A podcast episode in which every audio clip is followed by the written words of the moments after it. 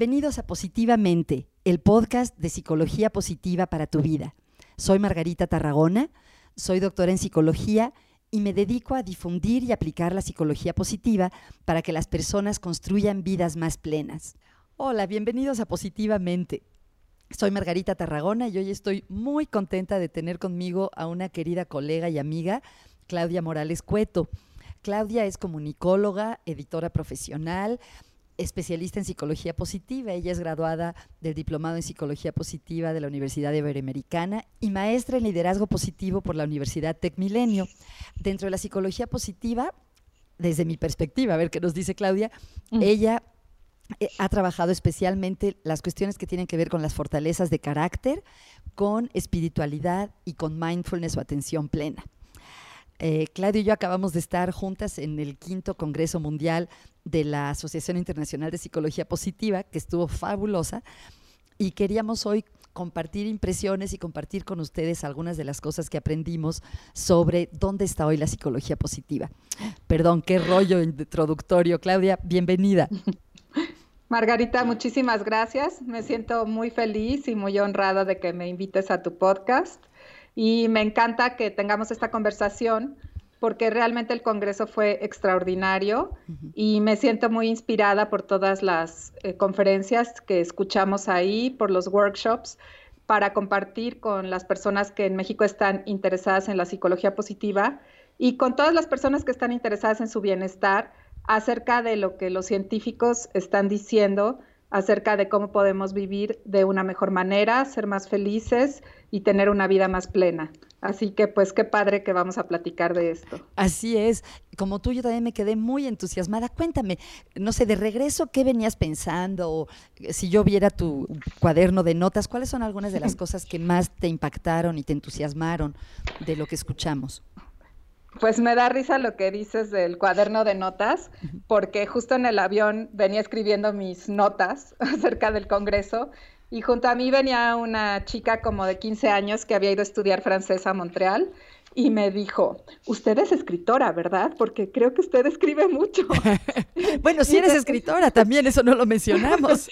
sí, pero además como que, pues sí, para mí... Em, también eso lo hemos visto en muchas investigaciones de psicología positiva, que escribir ayuda mucho al bienestar, pero en esta ocasión en el avión lo que quería justo era tomar nota de lo que el Congreso me había inspirado y una de los insights, eh, siento, más importantes del Congreso para mí es como em, el estar conectados. Ahora sí que la frase de Chris Peterson de Other People Matter es algo que estuvo para mí muy presente en el Congreso porque en muchas de las conferencias, inclusive en las que estudian el bienestar a nivel celular, de los telómeros o de el envejecimiento de las células, se vio que hay un efecto de las conexiones sociales sobre el bienestar. Y em, en, otra investigación también de Patty Van Callen, eh, que habla de la espiritualidad, eh, también se ve que la espiritualidad es una puerta para estar conectado con otras personas y pues con algo más trascendente y eso también tiene un efecto en el bienestar. Y pues en las intervenciones de fortalezas de carácter o el tan muy eh, hablado libro de Strength Switch, pues también son intervenciones positivas de fortalezas que tienen que ver con relacionarnos mejor con las otras personas. Entonces, como que siento que en este congreso, esta parte de la conexión que tenemos con los otros fue algo que estuvo presente en los diferentes canales que tiene el Congreso, ¿no? Tanto en las organizaciones, en, el, en, el, en el canal de fortalezas o en los de aspectos biológicos, como que hubo presente este, esto que es un elemento tan fundamental del bienestar, que son las relaciones positivas. Sí, qué bonito lo que dices. Mencionaste una frase de Chris Peterson que decía que la psicología positiva se puede resumir en tres palabras, los demás importan.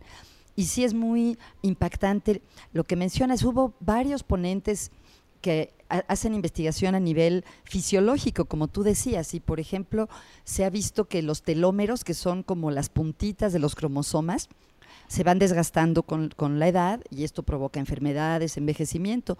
Y como mencionabas, era muy impactante ver que las personas que tienen buenas relaciones interpersonales y que sienten que están contribuyendo al mundo, que tienen una felicidad que no es solo la felicidad asociada con el placer, sino también la felicidad asociada con el sentido de vida, literalmente tienen menos desgaste de sus cromosomas. Es una cosa impresionante, ¿no?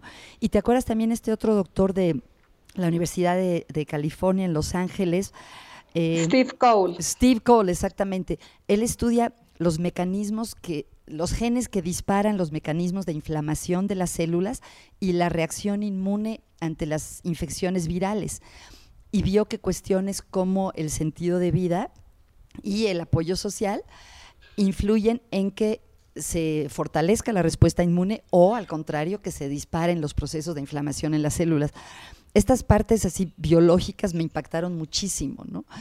Sí, eh, de hecho él tiene una frase que me dio mucha risa de él, pero que expresa de una manera muy gráfica eh, este sentido de cómo el ser parte de una comunidad ayuda a la longevidad y el bienestar, cuando dijo, pues si quieres que tus glóbulos blancos empiecen a suicidarse, mantente aislado, ¿no? Este, eso, dispara toda, bueno, hace que los glóbulos blancos ya no funcionen de la manera adecuada y que haya más inflamación y por lo tanto incrementa la mortalidad. Efectivamente, esto me recordó otra, otra frase que me, encontró, me encantó de la doctora Eppel, autora de un nuevo libro que se llama El efecto de los telómeros y ella dijo, nuestras células están escuchando a nuestras mentes. Realmente muy impactante, ¿no? Que nuestra, nuestra forma de afrontar el mundo optimista o pesimista, nuestro sentido de vida tiene un impacto en nuestras células, me dejó impactada. Y decías algo que también se me hizo muy interesante, Claudia, de que uno de los temas que tuviste como hilo conductor en los desarrollos de la psicología positiva hoy en día tiene que ver con la conexión y me recordó otro evento al que fui en el Congreso de Jane Dutton y Mónica Warlinker, quienes hablan de la compasión en los lugares de trabajo. Ella lleva muchos años estudiando las conexiones de calidad en el trabajo, que son esos momentos de contacto que tenemos con nuestros colaboradores, que a lo mejor no son nuestros mejores amigos, no, no los conocemos profundamente, pero si establecemos momentos positivos de contacto con ellos a lo largo del día, estos van teniendo un efecto acumulativo en el ambiente laboral y en el bienestar de los involucrados. Y ellas ahora están estudiando específicamente la compasión, darnos cuenta que prácticamente todas las personas están pasando por, un por algún problema o sufren de algún dolor y que es positivo no solo para cada ah. individuo, sino para la organización reconocer y hacer algo por este dolor, ¿no? Por ejemplo, dieron un ejemplo de una empresa en Francia en la que uno de los colaboradores tenía un niño que, le diagnosticaba una enfermedad muy compleja y muy difícil. Y se les ocurrió espontáneamente a sus compañeros de trabajo cada uno donar un día de vacaciones. Y de esta manera esta persona recibió un año entero de permiso. O sea, gracias a la generosidad de sus compañeros, que cada uno donó un día, que a lo mejor un día no es tanto, obtuvo un día completo, ¿no? Realmente impresionante. Perdón, un año. claro, un año, sí. Qué impresión. Y también eso, a mí también me, gustó muchísimo la conferencia de Tania Singer del Instituto Max Planck de Alemania, en la que ella hacía, eh, probaba intervenciones para aumentar la neuroplasticidad en el cerebro. y, y, si recuerdas, ella hablaba de un programa en el que eran tres meses de mindfulness, tres meses de entrenamiento en compasión y tres meses de entrenamiento en técnica mental. Y que eh, a lo largo de esos nueve meses, bueno, los probaba en diferentes formatos. en algunos era mindfulness primero, en otros compasión primero, técnica mental después. O sea, tenía diferentes grupos. ¿Qué era la técnica mental? No me acuerdo qué era era como herramientas eh, de psicología cognitiva. Ah, de terapia cognitiva conductual, de terapia Cognitiva, ajá. Y entonces eh, la única intervención que en tres meses tiene un efecto en la neuroplasticidad es el entrenamiento en compasión. Ajá. Entonces eso también se me hizo increíble, ¿no? O sea, realmente los humanos estamos eh, programados para el amor. Sí. Y bueno, a veces el amor, pensamos que el amor es solamente el amor romántico, el amor de pareja, pero creo que pues todo lo que estamos viendo es que el bienestar está muy ligado a tener relaciones nutridoras, positivas, enriquecedoras con otros, sean nuestros compañeros de trabajo, nuestros hijos, nuestros amigos, o sea, este sentido de crear comunidad. Em, eh, pues, ¿te acuerdas que una vez fuimos a una plática con la hija de, era, me parece, George Benson? No, de Gregory Bateson, ¿no? De Gregory Bateson, sí. Y que decía, ¿no? Que las manos y todo el cuerpo del ser humano está hecho para la conectividad. Mm. Entonces, pues también eso, ¿no? Me recuerda estas afirmaciones y después de pues años en los que hemos vivido en un capitalismo rampante e individualista, siento que estamos invitados a un cambio de paradigma en el que para que exista bienestar, pues tenemos que tener cuidado de, la forma en la que nos relacionamos y aprender eh, pues estas conexiones, ¿no? Porque a veces no hemos sido educados en ellas, ¿no? También. Esto me recuerda, parece que cada cosa nos dispara una frase o algo, pero me recordaste una frase de Carmelo Vázquez, que es un gran investigador español, quien el año pasado estuvo en México y en una entrevista dijo que el bienestar individual es un bienestar amputado, ¿no? O sea, que el verdadero bienestar no es posible si no están bien los que nos rodean. Oye, perdón. Ah, bueno, no, y también Laura King que habló de, del sentido de vida y las situaciones aleatorias que a veces ocurren ¿no? en, nuestra, en nuestra vida que nos sacan del curso que habíamos planeado. Al final de cuentas, ella también habló de la importancia de las conexiones para crear un sentido de vida. O sea, las conexiones están ahí y cuando tú estás abierto a las relaciones, también encuentras un mayor sentido. Así es. Hay tanto, es que tienes razón, no lo había pensado hasta que lo mencionas hoy tú, que uno de los, uno de los hilos conductores es esta cuestión de la, de la conexión y del amor. También Bárbara Fredrickson, la gran investigadora de las emociones positivas, sigue estudiando el amor Y, no lo define como un sentimiento duradero o constante, sino como pequeños momentos eh, sobre los que podemos tener algún control o tratar de estar abiertos a y ofrecerlo. Y dijiste algo que mm, también quería mencionar, que es sobre el nuevo libro de Lee Waters. Lee Waters es una colega australiana, la nueva presidenta de la Asociación Internacional de Psicología Positiva, y acaba de escribir un libro muy bonito para padres de familia, que se llama The Strength Switch, o digamos el switch, el apagador o encendedor mejor, de las fortalezas. Y su libro se trata de proponerles a los padres y madres que noten y reconozcan y nutran las fortalezas de los niños que muchas veces los padres y madres, como los maestros en la escuela, nos enfocamos en tratar de corregir sus errores, pero que es mucho más gozoso y mucho mejor a la larga enfocarnos y promover las fortalezas de nuestros hijos. Y está teniendo un éxito enorme, porque esto es algo que se aplica tanto en la casa como en las escuelas. Sí, también, bueno, yo fui a la conferencia en la que ella presentó la investigación en la que basa su libro y uno de los hallazgos, porque me parece importante que ella lo hizo, ver qué tan agotados o no estaban los papás que usaban el enfoque de fortalezas. O sea, porque una cosa es decir, esto es muy bueno para la familia y es muy bueno para los niños, pero bueno, ¿qué tanto como padre me va a desgastar o no usar el enfoque de fortalezas, ¿no? Porque a veces hay cosas que como padres queremos hacer y pueden resultar como una carga más. Y lo que ella vio es que, que, los papás que usaban el enfoque de fortalezas para relacionarse con sus hijos también tenían un mayor bienestar que los que no lo estaban usando. Entonces se me hace pues como un este un, pues usarla, eh, o sea, es como un ganar-ganar, ¿no? Voy a, entrenarme en observar las fortalezas de mis hijos y en usar este lenguaje de, de, lo que ya existe para crear nuevos resultados y no enfocarme en la carencia y ese nuevo lenguaje, ese nuevo, nuevo enfoque, o que como dice también Ryan Nimick, que, que es el director de educación de VIA, eh, dice que a veces el enfoque de fortalezas es como que tú inclinas la cabeza y descubres una manera de ver las cosas, ¿no? Porque a veces requieres esto, moverte un poco de cómo estás acostumbrado a ver, moverte del lugar, tener una nueva percepción y esta nueva percepción de los padres acerca de las fortalezas de sus hijos para crear relaciones eh, basadas en ellas, no agota a los padres, al contrario, los energetiza. Entonces me pareció pues algo también importante, ¿no? Porque como mamá, pues y yo también como mamá, pues a veces eh, las cosas que queremos hacer son como una carga más, ¿no? Allá lo que, lo diario. Sin embargo, este enfoque de fortalezas contribuye al bienestar no solo de los hijos, sino de los padres y por tanto, pues a la felicidad de la familia.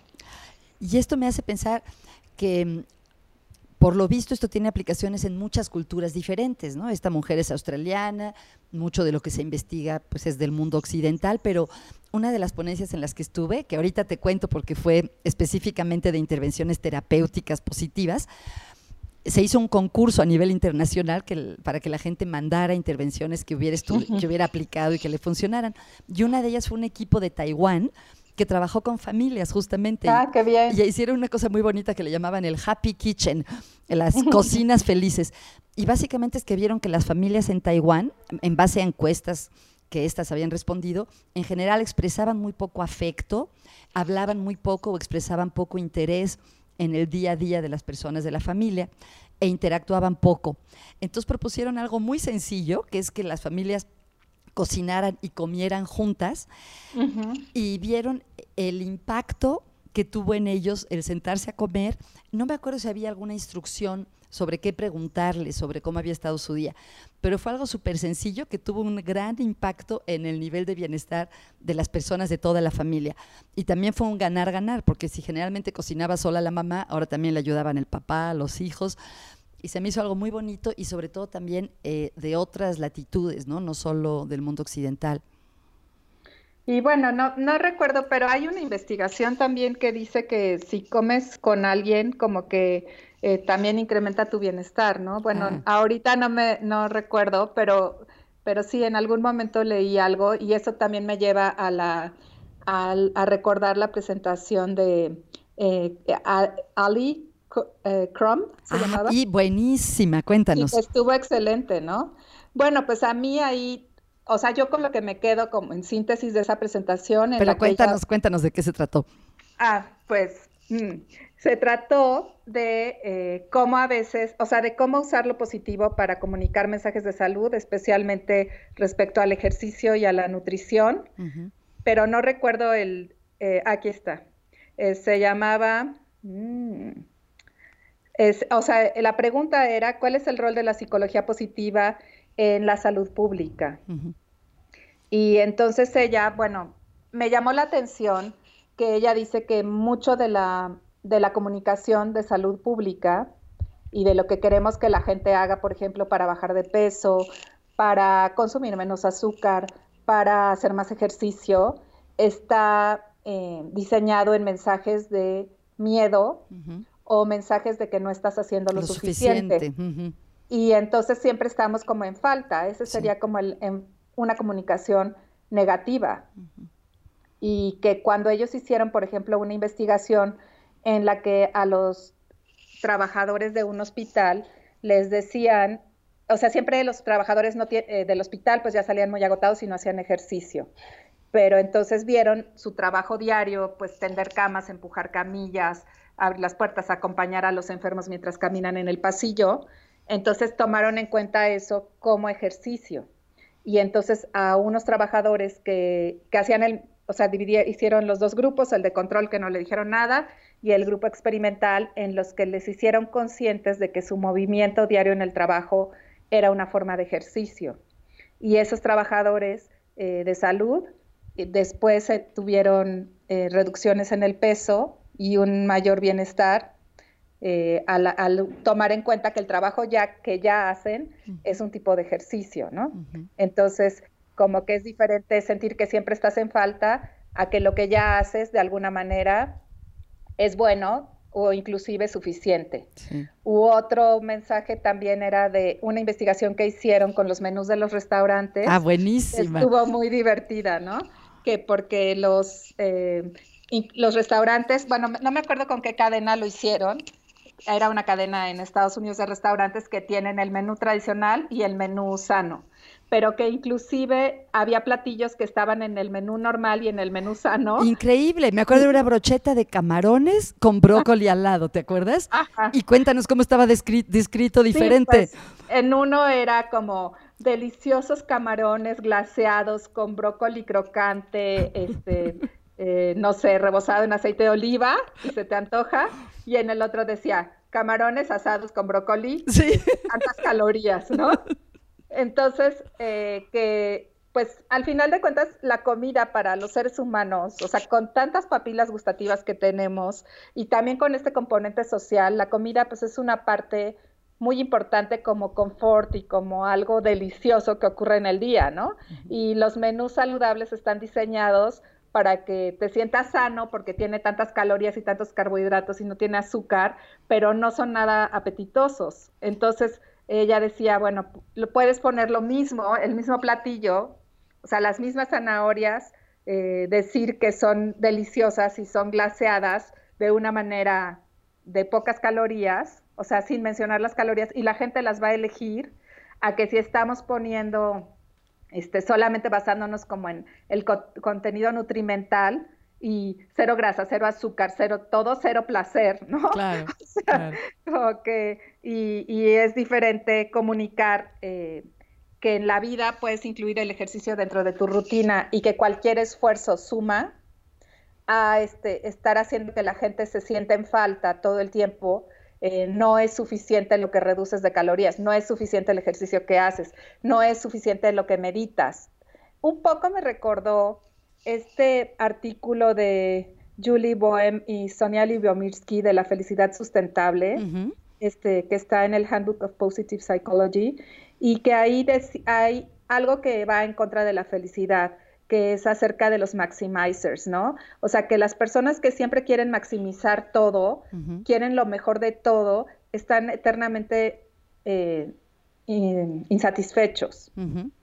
Y como que, pues tal vez este enfoque de good enough nos puede ayudar en la salud. O sea, yo lo digo por mí porque mientras o sea, por ejemplo, si yo veo a mi hermana que pues es triatleta y yo siempre como, y como que decía, pues yo no voy a ser como ella, pues mejor no hago ejercicio. Pero la verdad es que ella misma un día que me vio nadar y me dijo, oye, pues tú tienes buen estilo y nadas bien y la verdad es que ha sido muy flojita, pero si tú haces un poco de esfuerzo, yo creo que podrías hacer una competencia de aguas abiertas. O sea, como que eso pues a mí me abrió un panorama porque era good enough, o sea, nado suficientemente bien como para hacerlo, pero mientras yo quisiera hacer lo máximo de lo máximo, pues entonces no me animo, ¿no? Y algunas personas necesitamos que nos digan, o sea, you are good enough y puedes hacerlo todavía mejor. Bueno, pues así como que fue mi interpretación personal. Sí, qué bonita, gracias por compartirla, gracias por compartirla. Oye, Claudia, y yo sé que tu pasión tiene que ver con las, bueno, una de tus pasiones tiene que ver con las fortalezas de carácter, la atención plena, la espiritualidad. ¿Hubo algo del Congreso que te llegara especialmente en esos ámbitos, lo que tiene que ver con la espiritualidad humana, las fortalezas y o la atención plena? Pues mira, desde el inicio del Congreso siento que, que hubo en el mensaje que dio eh, eh, Martin Seligman al inicio del Congreso, sí. él habló de que actualmente existe un vacío espiritual y que tenemos que trabajar más hacia la esperanza. Y, este, y bueno, eh, me, llamó la atención y lo volvió a mencionar. Hubo una, una conferencia en la que él y Bárbara Fredrickson hablaron sobre cómo comunicar la psicología positiva y él volvió a mencionar eh, que hace falta comunicar más la esperanza y trabajar más el tema de la espiritualidad. Y eh, pues hay un, investigador que trabaja con él que se llama David Jaden de Penn, que también está trabajando el tema de las experiencias espirituales. Entonces, em, pues me parece también que este Congreso tiene esta virtud de em, como que no deja de ser científico, o sea, porque el florecimiento humano se estudia de una manera científica, pero no, es, no somos los seres humanos para florecer nada más mente, sino que siempre ha habido una sed de lo trascendente. Entonces, pues usar las herramientas científicas para promover este aspecto o estudiar este aspecto del deseo de conexión con lo trascendente. En el Instituto VIA, de hecho, en el VIA Institute of Character, dentro de las mm, cosas que presentaron que hay nuevas en el VIA, en el instituto, es que están trabajando el tema de Positive Judaism, eh, judaísmo, positivo. judaísmo positivo, con un rabino de Nueva York que eh, convocó a otros 12 rabinos de otras partes de Estados Unidos y fueron entrenados por el VIA en fortalezas de carácter y las están aplicando en sus comunidades. Y se me hizo, pues que realmente, eh, pues tú sabes que yo he escrito acerca, mucho acerca de Santa Teresa. Así es. Y que he usado este enfoque sin que sea muy evidente, pero que siento que pues al final de cuentas eh, la, la clasificación de fortalezas vía viene de todo lo que eh, las culturas y las religiones han considerado valioso en el ser humano, ¿no? Entonces, bueno, pues aquí es como de regreso, o sea, ahora vamos a ir a las comunidades religiosas actuales, o sea, como en este de judaísmo positivo. Incluso pensaba hacer algo acerca del cristianismo positivo, como un ensayo, como pues un, sí, una reflexión, porque pues el, el vía, el test vía viene de este approach de investigar qué es lo valioso en las culturas y se hace la, clasificación de las 24 fortalezas. Y ahora es como usar esta clasificación de las 24 fortalezas para ver, o sea, cómo la religión eh, institucionalizada las promueve o los valora o las o invita a ponerlas en acción. Entonces, eso se me hizo muy interesante. Me pareció también eh, interesante, la, como te decía, la investigación de Patty Van Capellen de la Universidad de Duke, donde eh, ella investiga cómo la espiritualidad puede ser una puerta a la positividad y lo hace, eh, bueno, en su investigación ella estudia especialmente el efecto de la emoción de la elevación. Explícanos qué es la elevación para las personas que no lo conozcan. Bueno, la elevación es una emoción que, positiva que tenemos cuando vemos a alguien usar sus fortalezas de una manera extraordinaria. Entonces eh, sentimos esta inspiración para actuar de una mejor manera nosotros mismos. No quiere decir que querramos hacer lo mismo que esa persona. O sea, no es imitación, sino es elevación porque entonces me invita a ser una mejor versión de mí mismo.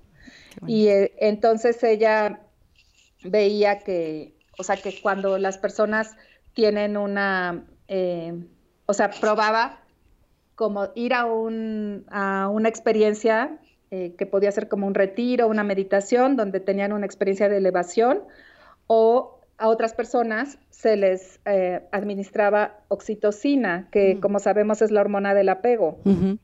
Y este, y bueno, pues sí se ve que, el tener una experiencia espiritual puede ayudar a sentirse más conectado, como también tener, eh, como las personas que reciben oxitocina. O sea, por eso es que te digo que este congreso para mí como que tuvo mucho que ver con, la conexión. Con, la conexión, o sea, con, porque muchas veces cuando eres una persona que practica la espiritualidad, siempre te cuestionan que cómo te puedes conectar con algo que no ves.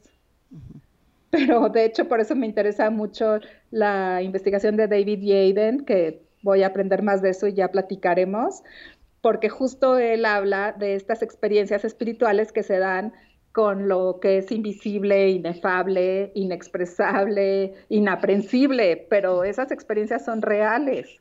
Entonces, pues sí se me hace se me hace interesante, este, pues, ¿qué quieres que te diga? Claro, bueno, yo, quisiera, claro, lo sé, y quisiera invitarte, Claudia, a otro podcast específicamente para hablar de mindfulness, atención plena y espiritualidad, porque hay mucho más que decir. Pero antes de despedirnos, ya que empezamos a hablar del tema espiritualidad, la gente que le interese saber más de, de los libros que tú has escrito, ¿cómo puede contactarte o dónde los puede conseguir? Mm, pues bueno, como no he tenido tan buena distribución, pues podría ser en un correo que tengo específicamente para eso, que se llama eh, se llama flordeletras@gmail.com. Perfecto. Entonces son libros para ayudar a la gente a crecer en su experiencia espiritual. Flordeletras@gmail.com. Perfecto. Pues muchísimas gracias, Claudia, y espero volver a poder hablar contigo pronto sobre más sobre bienestar, espiritualidad y atención plena. Gracias, Margarita. Me siento muy feliz y muy contenta de que podamos compartir con otras personas esta maravillosa experiencia. Sé que hoy tanto Claudia como yo hemos mencionado a muchos investigadores diferentes. Voy a poner en mi página, en la sección de podcast, va a ver ahí las notas del podcast de hoy para que si ustedes quieren saber más sobre estos investigadores puedan tener acceso a su trabajo. Y también recuerden, me encantaría que me escribieran a podcast.positivamente.com.mx con inquietudes y preguntas sobre la psicología positiva y cómo tener vidas más plenas. Muchas gracias por escuchar hoy. Si te gusta este podcast, por favor suscríbete, eso me ayuda muchísimo. Si quieres saber más sobre cómo la psicología positiva puede enriquecer tu vida, te invito a visitar mi página www.positivamente.com.mx. Y si quieres saber mucho más sobre cómo aplicar la psicología positiva en tu y todos los días, a lo mejor te puede interesar la certificación en psicología positiva creada por el doctor Tal Ben Shahar y que ahora ofrecemos en español a través del Holding Institute y el Instituto de Bienestar Integral. La información está en mi página.